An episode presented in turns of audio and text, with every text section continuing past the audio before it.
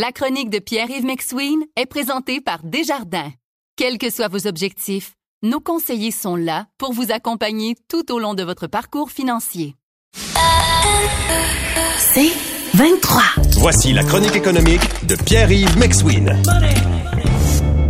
Salut Pierre-Yves. Salut Patrick. OK, tantôt j'ai dit la RRQ, mais c'est le RRQ, évidemment. Oui, parce que Euh, c'est maintenant Retraite Québec qui gère ça et non plus la Régie des rentes. Parfait. Écoute, euh, Québec a écouté la grogne, euh, Oui. va, va plier devant les opposants et va pas augmenter l'âge minimal de l'accessibilité. Alors, devant une telle décision, on ne peut qu'applaudir si on a une, disons, disons-le, une, une espérance de vie plus courte, puis qu'on a besoin d'argent à 60 ans, aucun problème. Et donc, on va pouvoir maintenant continuer à prendre notre retraite, en tout cas, à, à prendre les, les prestations de la, du régime des rentes du Oui. Québec à 60 ans, mais avec une forte pénalité quand même. Mais Pierre-Yves, si je comprends bien, là, c'était pas une manière déguisée de, de, de payer moins d'argent. C'était une manière de protéger les gens contre eux-mêmes, j'ai bien compris, d'un point de vue, euh, d'un point de vue euh, monétaire. On peut dire ça. On peut dire aussi que c'est une façon d'encourager les gens à ne pas prendre leur Oui, retraite oui. à 60 puis garder une main-d'œuvre sur le marché. On peut aussi dire que le régime des rentes du Québec, c'est un calcul actuariel basé sur des cotisations d'employeurs, employés, puis des, des circonstances de vie, des taux de mortalité. Et donc, si on veut maintenir le droit des gens à prendre la retraite à 60, ben puis qu'il y a des changements d'hypothèse, ben il va y avoir des impacts un jour sur des taux de cotisation, sur des montants de prestations, puis sur des données. Fait qu'il y a rien de gratuit là. Ce n'est pas un cadeau du gouvernement, ce n'est pas des impôts, contrairement à ce que plein de monde pense, contrairement à, à la pension de sécurité de vieillesse. On est vraiment dans l'épargne. Mais Patrick, disons que dans 9 ans tu veux prendre ta retraite, puis que tu veux ton régime des rentes tout de suite. Ben, si tu étais à 60 ans aujourd'hui, tu aurais droit à 836 par mois. Mais si tu attendais à 65 ans en date d'aujourd'hui, ce serait 1306,57. Oui. Méchante différence. Puis si tu attends à 70 ans, ce serait 1855. Donc, tu peux avoir une prime de 56% ou de 122% si tu attends parce que tu n'as pas collecté de l'argent avant.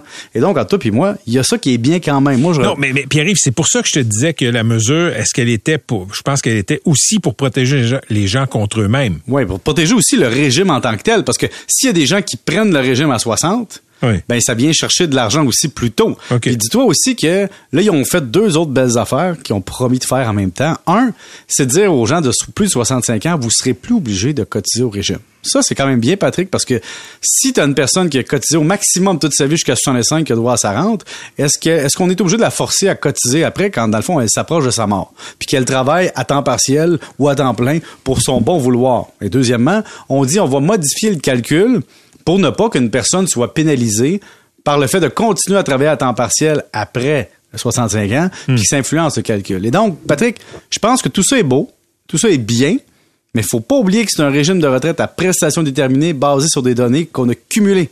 Et l'autre chose, si vous voulez pas cotiser à votre régime après 65 ans, vous avez le droit.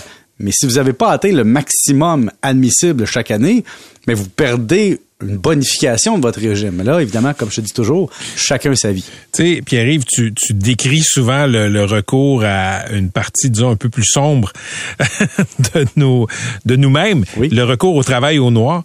Quelqu'un m'écrit, le deal, c'est tu pars à 60, puis tu travailles au noir après. Ah ouais, moi je dirais le deal de ceux qui ont travaillé au noir toute leur vie, leur regrettent en maudit quand C'est le chèque de. RRQ c'est 226 et 43. Il y a ça aussi. Mais Patrick, ce que la personne vient de te dire là, Hmm. Travailler au noir pour le restant de ses jours. Travailler au noir, le deal de toute la vie, c'est toujours contre ton voisin. Puis je vais faire ma petite bouteille de lait. Tu sais, je m'excuse, mais là, hey, on travaille au noir après. Hey, c'était en train de dire que dans le fond, le deal, c'est de demander à, ton voisin d'en face de travailler pour toi. Moi, c'est toujours drôle, les gens qui se vendent de frauder, parce qu'au Québec, on s'en vante. hein. On dit, hey, je sais, tout à toute la table, tout à moi, tout dans mes poches. C'est tout le temps, OK, toi, t'es en train de à- te vanter à quelqu'un qui est salarié de frauder.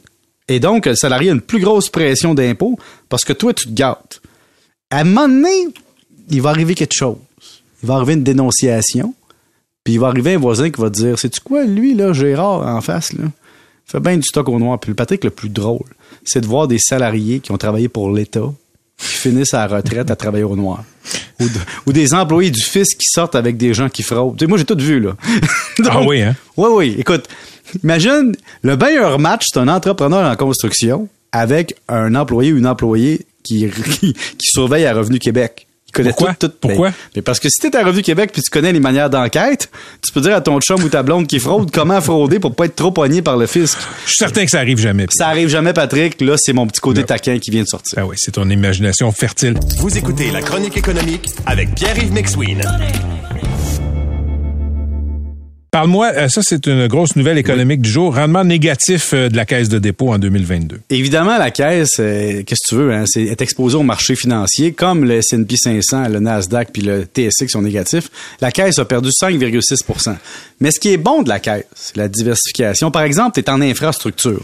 Penses-tu que la caisse va vraiment faire un calcul pour dévaluer le REM? Non. Et donc, les, les placements privés puis les placements d'infrastructure, eux, tempèrent cette espèce de folie-là des marchés qui sont très volatiles en fonction de l'humeur. Tu sais, la caisse sait très bien aussi que sa fin d'année est le 31 décembre. C'était à peu près le moment où la, où la bourse était, disons, encore très faible. Ça a remonté depuis.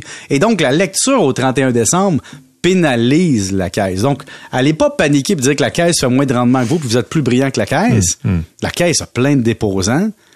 Puis il y a aussi la question, Patrick, je sais que ça t'excite les revenus fixes. Tu sais, quand tu as un titre à revenu fixe, parce que peut-être tu prends une obligation long terme, hein, tu te garantis un rendement année après année. Mais cette obligation-là, la juste valeur marchande baisse quand les taux d'intérêt montent.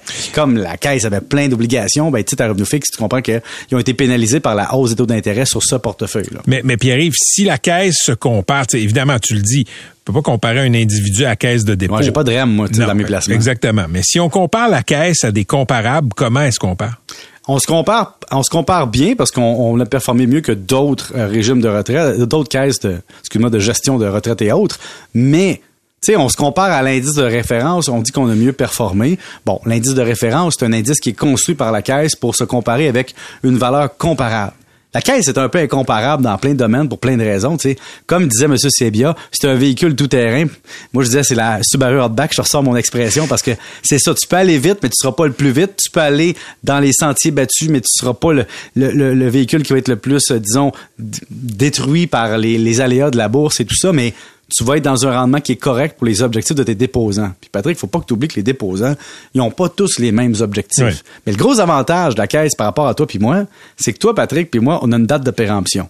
On va mourir. Et donc, quand on s'approche de notre mort à 70, 80, 90, on prend pas le même risque qu'on prenait à 20, 25. Tandis que la caisse, ses déposants sont infinis souvent. Tu sais, le régime de retraite des employés de l'État, il y en a qui meurent, mais il y en a qui naissent. Donc, tu comprends que c'est comme, ils ont la chance de placer à l'infini. Moi, je trouve ça très excitant. Je sais que toi, mathématiquement, je trouve, tu dois trouver une bébite bizarre de dire ça. Mais je veux simplement lancer le message que la caisse, disons, avec plus de 400 milliards d'actifs, perdre 5% une année, ça fait partie de la réalité une fois de temps en temps. À lundi, Salut. Pierre-Yves.